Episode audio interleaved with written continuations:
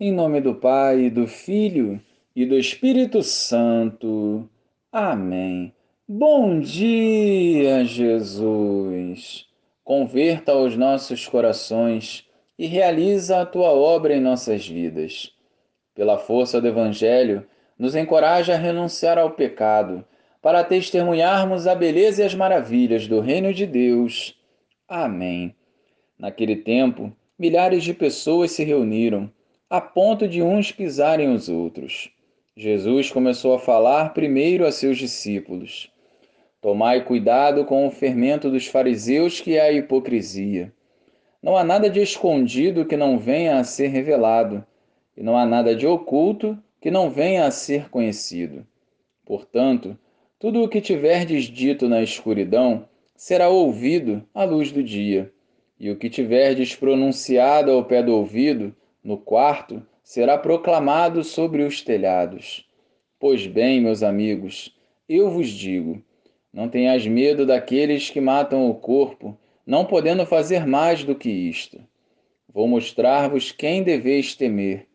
Temei aquele que, depois de tirar a vida, tem o poder de lançar-vos no inferno. Sim, eu vos digo: a este temei. Não se vendem cinco pardais por uma pequena quantia? No entanto, nenhum deles é esquecido por Deus.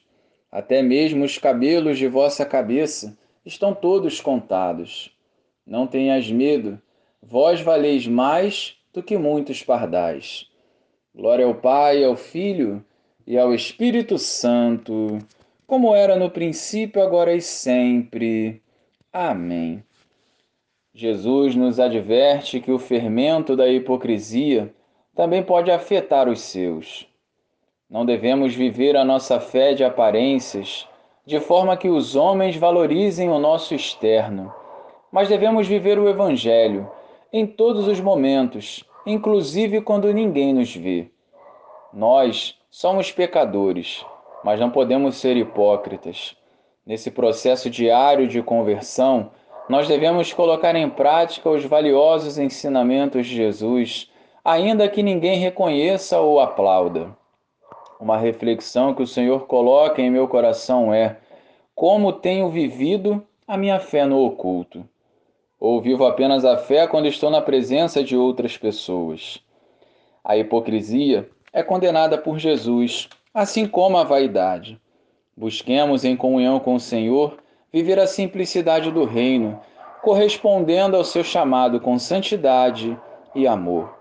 Glória ao Pai, ao Filho e ao Espírito Santo, como era no princípio, agora e sempre. Amém.